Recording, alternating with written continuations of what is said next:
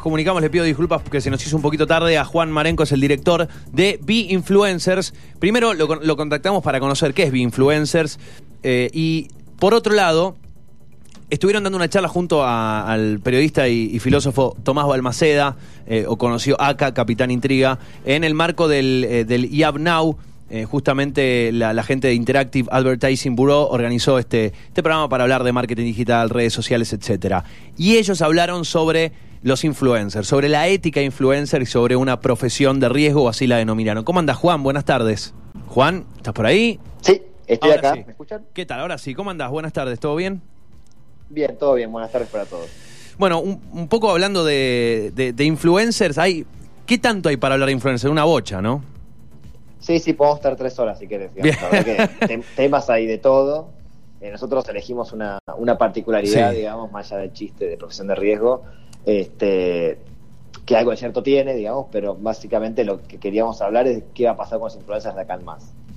Sí, es, es interesante. El otro día charlábamos eh, aquí cuando. Digo, más allá de la apreciación que tenga la persona sobre el influencer o no, hay varios temas que me gustaría charlar. Seguramente, porque se nos ido un poco tarde, seguramente sería re interesante volver a comunicarnos en otra charla que podamos extender un poco más. Pero algunos puntos que me gustaría marcar ahora. Primero, el otro día hablábamos a partir de la decisión de Instagram de ocultar los likes, que esto lo empezó a probar en algunos países y después lo quiere extender. Eh, hoy me enteré que eh, estaría, según una periodista que estuvo chusmeando ahí, Facebook estaría haciendo lo mismo con el mismo Facebook. Empezar a ocultar los likes Sí. de las publicaciones. Bueno, obviamente los influencers que un poco a través de estas métricas son eh, ganchos para vender más o para, para, digo, para proponerles planes a las empresas o a- para quienes trabajan, digo, de pronto ellos están, quedan eh, a disposición de las medidas que estas plataformas tomen. Bueno, eso sí, eso es cierto. digo. O sea, los influencers quedan siempre a merced de las plataformas porque son básicamente ellas las que deciden y ellos están sobre las plataformas y Sí. no pueden salir de eso. Igualmente, me parece que es una decisión que no afecta demasiado, que es un poco más, más ruidosa otra cosa. Eh, los likes, para los que trabajamos de esto, Sí. no son una, una métrica demasiado válida, digamos, este, like es una métrica más vanidosa que otra cosa, uno lo tiene para ver que hay gente que lo likeó y se siente mejor con eso, Bueno, a- a esa misma pero conclusión- No es una métrica que genere negocio. ¿eh? A esa misma conclusión llegamos, de hecho, a ver, lo, lo puse con un ejemplo, tal vez no fue el mejor ejemplo, pero eh, lo que quiero decir es, cada cambio, más allá de que el influencer eh, le dan esta plataforma, que no es gratis, entre comillas, obviamente ellos usan nuestros datos, pero eh, ahí la plataforma no le va a pedir permiso al influencer para decir, mira, quiero cambiar esto, no, la plataforma va a cambiar a lo que más le convenga. No, eso, es- eso es así y, y un poco que la fórmula de, digamos, los algoritmos hoy de, de las plataformas son como la fórmula Coca-Cola de hace unos años, ¿no? Digamos, una especie de top secret que nadie sabe Sí. de qué se trata y ellos están a merced de esto y un poco hay una batalla permanente de, vamos, int- intentar ver qué está cambiando para poder optimizar y cada vez ser más relevante y las plataformas todo el tiempo modificando sin decir demasiado qué están haciendo. O sea, esa tensión entre los influencers y las plataformas es una realidad y es una tensión que muchas veces eh, tiene un costo alto. Nosotros decíamos en profesión de riesgo también, en algún punto ha, ha habido gente que hiperestresada por esto, porque Sí. también hoy viven de eso y, monetizan con eso, por lo cual es su sueldo también. Entonces hay una tensión permanentemente entre lo que pueden ingresar y las modificaciones de la plataforma. ¿no? Bueno, es como que vos llegues un día al laburo y te cambien las reglas todo el tiempo, una vez por mes te cambian las reglas. Exacto. O sea, eh, Exactamente. eh, el otro día hablábamos también de, de cómo en, en materia de recursos humanos se está planteando que hoy una, una característica clave es la adaptabilidad. Bueno, los influencers la conocen al mango, ¿no? Viven, viven de, esa- de estar adaptados y, y de adaptarse por este, y de trabajar Ujú. mucho más horas que nosotros en algún punto, buscando que cada contenido que ellos hacen se vea- sea visto por más gente, sea más relevante, Sí. eh, tenga más alcance, a la gente le guste.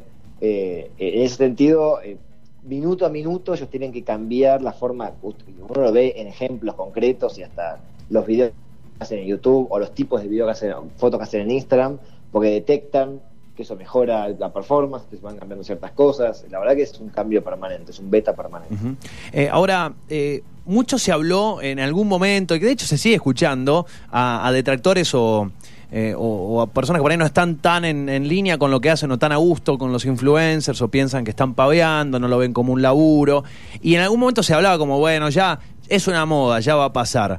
Eh, desde, el punto de vista del marketing digital eh, y de toda esta nueva toda esta nueva industria del marketing que se abrió, que eso sí definitivamente llegó para quedarse, ¿cuál es el punto de vista desde de los profesionales respecto a esta profesión, a este, a este laburo del ser influencer? Más allá de las modificaciones que pueda, que pueda tener, que de hecho vos estás diciendo, hay modificaciones todo el tiempo, pero como profesión o como rol en sí, eh, ¿le, ven, ¿le ven tela para rato? A ver, yo, creo que el influencer llegó para quedarse claramente, el influencer lo que eh, vino a, traer otra vez a la historia, digamos, de la comunicación, como dice Santiago Olivera, que es un publicitario muy reconocido, digamos, es eh, la vuelta de boca a boca, ¿no? Digamos, o sea, durante siglos la comunicación fue boca a boca, en el siglo XX fue desmediatizada por la televisión, la radio, qué sé yo, y ahora volvió el boca al boca a boca. Y un poco los influencers son la atracción de eso. Y la verdad que yo creo que llegaron para quedarse y, va a seguir creciendo. Lo que se modificará son las plataformas, se modificarán los nombres de las personas, se modificará quién influye más o quién influye menos, pero el formato, digamos, eh, es muy difícil que se rompa porque hoy eh, creo que es muy difícil romper con este tipo de plataformas. Hoy uno puede ser influencer en Facebook o en, en, Instagram o puede ser en LinkedIn o en WhatsApp, no importa. El tema es cómo uno traslada y comunica eh, boca a boca, si querés, la comunicación hacia otra, otra persona o a otro grupo de personas. Eh, ahora, también eh, em, empieza eh, a haber diferentes categorías, ¿no? Los, los microinfluencers, nanoinfluencers, y también se habla de la microsegmentación o la hipersegmentación que hay de los públicos y cómo ya incluso el boca en boca ya no puede ser incluso tan masivo, según lo que entiendo, sino que debo apuntar a ese público, por más chiquito o grande que sea, pero al que, al que tengo que detectar quién es el que le va a interesar lo que yo digo. A ver, sí, sí por supuesto hay objetivos distintos y uno puede usar influencers más grandes o celebrities más grandes o influencers más chicos, dependiendo de lo que estás buscando. Está claro que las audiencias están segmentadas ya, que no que están atomizadas, digamos que ya no existe más de formato donde con una sola pieza, no importa de, comunicación o de publicitaria, puedo llegarle a millones de personas de la misma manera, sino que le estoy llegando a audiencias completamente distintas, de formas distintas.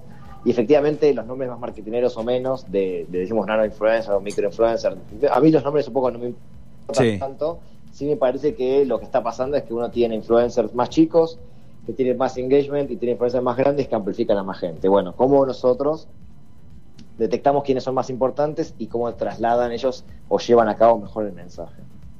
Bien, ese, bueno, y es algo que además eh, a los influencers les cambia y a los que laburan con influencers también les cambia, como ustedes. Ustedes son una, agencia, o sea, ustedes reclutan, tienen una cartera de influencers y ustedes conectan, hacen un match entre la empresa que necesita determinada difusión y el influencer más adecuado para eso? Nosotros no, tenemos una cartera de influencer. Nosotros lo que hacemos es, frente a un pedido de una empresa, Bien. salimos a buscar a los mejores influencers para ese pedido. ¿no? O sea, nosotros entendemos que en el universo hay cientos de miles de influencers y nosotros somos, vamos a ser los mejores en encontrar ese, perfecto, ese match perfecto entre la empresa y los influencers no representamos influencers ni estamos acotados a un listado de influencers, sino que salimos a buscar siempre los mejores, por eso te decía, que a mí los nombres tampoco me importan tanto, las plataformas tampoco, sino entender cómo logro amplificar el mensaje de la empresa a la mayor cantidad de gente de la mejor forma posible. Bueno, ese, digo, que buen laburo, buen laburo, ponerse a, rastrear, no hacer el scouting eh, y... Sí, mucho laburo. Mucho, mucho, porque además en una red tan profunda, de tanto contenido diario, eh, no es impresionante. Eh, ahora, creemos, eh, en cuanto a la credibilidad, eh, si hay un influencer que me está vendiendo, digo, vendiendo como término genérico, sea lo que sea, un unboxing o se está probando un maquillaje, lo que sea, el, ¿qué, estadísticas hay sobre la confianza de la persona? Me imagino que igual, a, un paréntesis, depende del influencer, ¿no? Del perfil, pero ¿Qué porcentaje, si es que se puede esto medir, eh, hay de confianza en ese influencer sobre lo que me está ofreciendo o mostrando? Mira, no hay grandes estudios en Argentina sobre eso, sí hay estudios en otros lados del mundo. Eh, en, digamos, hay un estudio en Europa que dice que el 90% de la gente que eh, digamos, usa Instagram ha hecho clic o ha comprado algo directamente en base a lo que decía un influencer. La verdad que la confianza depende, por eso depende del influencer, pero es mucha eh, sobre todo cuando no, hablamos de gente que sea hiper kiosquera, ¿no? Digamos, no de gente que, solo publica marcas y nada más, sino que efectivamente se valora mucho ese boca a boca, se, valora mucho lo que tiene otro para decir, se valora mucho que venga una, una, una voz experta, pero que parece ser un par tuyo, un par genuino, desde ese lugar hay mucha confianza y hay mucha construcción de marca y de conversión de ventas también. eh, se hablaba eh, en, la, en la charla y una interesante crónica también que no pudimos estar en la charla presentes, pero bueno, eh, también estuvimos chusmeando bastante sobre otras crónicas que hicieron. En, en, La Nación publicó también una, una colega, en, la, en, un momento Tomás, Tomás Balmaceda, quien estaba en la sí. charla con vos, habló sobre la integridad que se les exige a los influencers como eh, la coherencia, ¿no? Por ejemplo, eh, que a un influencer que eh, es vegano, si se lo ve comiendo un pedazo de, de, de pescado, como pasó con una sí. youtuber muy conocida, se la castiga sí. mucho y se le exige esa coherencia que por ahí no se le exige a, a una celebrity o a alguien que es más del, del ámbito del espectáculo, de la tele o de los lugares más tradicionales, tal vez. Sí, a ver, eh, Tomás es una persona mucho más inteligente que yo, claramente, filósofo, y tiene una, manera de reflexionar muy interesante. Y él, y lo que venimos viendo también es que el influencer en sí, lo que está vendiendo, lo que está eh, transmitiendo a su comunidad es una manera de, vi una manera de vida, una, su propia historia. Entonces, se le exige mucho coherencia en ese mensaje. Tanto es así, tanto es así para, para, cosas personales como comer pescado cuando sos vegano. Cuando ella sí. podría haber dicho, miren, me dijeron esto, voy a comer un poco de pescado y no estaba nada mal. O también en la comunicación de marcas. No, cuando una marca aparece dentro de una cuenta o un influencer, es una marca que no parece ser genuinamente orgánica para el influencer, al influencer se le golpee mucho. Por lo cual, el influencer lo único que tiene en su haber son sus seguidores. Entonces tiene que cuidarlos y, y, y, y mantenerlos uh -huh. de la mejor manera posible. Bueno, ese. Eh, cada, cada, palabra que decís, eh, no tomás el riesgo que decías al principio. Sí, totalmente. Por eso digo, o sea, me parece que ellos, ellos están todo el tiempo en esa tensión de sostener sí. a sus seguidores y de sostenerlos contentos, pero tampoco darle lo que ellos quieren. Entonces, esa todo el tiempo, esa comunicación fluida de la coherencia hace que tengan una sí. posición relativamente estresante. Es como que es muy fácil pegarle, ¿no? Si le dan lo que el es público, si le da lo que el público quiere, son como muy blanditos. Si no, es porque no ya no le sí. gusta lo que te dan. Es como complicado. Sí. Bien. La verdad que sí, es fácil, es fácil de pegarle, por eso hay que tener una personalidad bastante importante como para poderlo sostener. Bancársela ahí, ¿eh? frente, a, frente a todos. Bien. Eh, Juan, lamentablemente nos quedamos sin tiempo. De todas maneras, si te parece, eh, esta semana o la semana que viene me gustaría seguir charlando de esto. Mientras tanto, eh, te pido que nos cuentes un poco dónde podemos conocer más sobre, sobre B-Influencer y, y chusmear más sobre los servicios que ustedes ofrecen. Bueno, te agradezco el llamado y cuando quieran volvemos a hablar. Nosotros estamos en influencers.velarae, nuestro sitio web, y después arroba influencers en Instagram, donde tenemos ahí nuestras cuentas y qué sé yo, y subimos algunas cosas ahí, damos Bien. trabajos nuestros. Genial. Bueno, acá, eh, D'Alessio, acá vos, te, vos influencer, ¿de qué te gustaría, de qué te gustaría ser? Porque acá tenemos de una. Fideos. De fideo, de pasta. Por ejemplo, eh, nuestra compañera acá, Ángeles D'Alessio, eh, tiene la sangre oficial. tana eh, así que si necesitas recomendar Fideos. pasta o lugares de pasta, restaurantes que te digan, mira, yo tengo. No me da el perfil de Instagram, pero el la, paladar lo tengo. El paladar, claro. Como un si primer plano del paladar. Digamos, como para empezar. como decíamos recién, la cantidad de seguidores no, vale la, no, no, importa, así que si, si, el trabajo está bien hecho y la, la, la cata de fideos es buena, lo vamos para adelante. Genial, Vamos, listo. Después te pasamos el contacto. Juan. Para cata de fideos vos ya sabes. si tenés a alguien que te pida eso y si va con boloñesa, mejor, ¿eh? No, sabes que estoy Así abierta a las salsas. ¿Estás las abierta? Cualquier salsa me encanta. Bueno. Perfecto. Juan, muchísimas gracias, ¿eh? Gracias a ustedes por la comunicación. Hasta luego, un abrazo. Eh, hablábamos con, con Juan Marenco, es el director de B Influencers.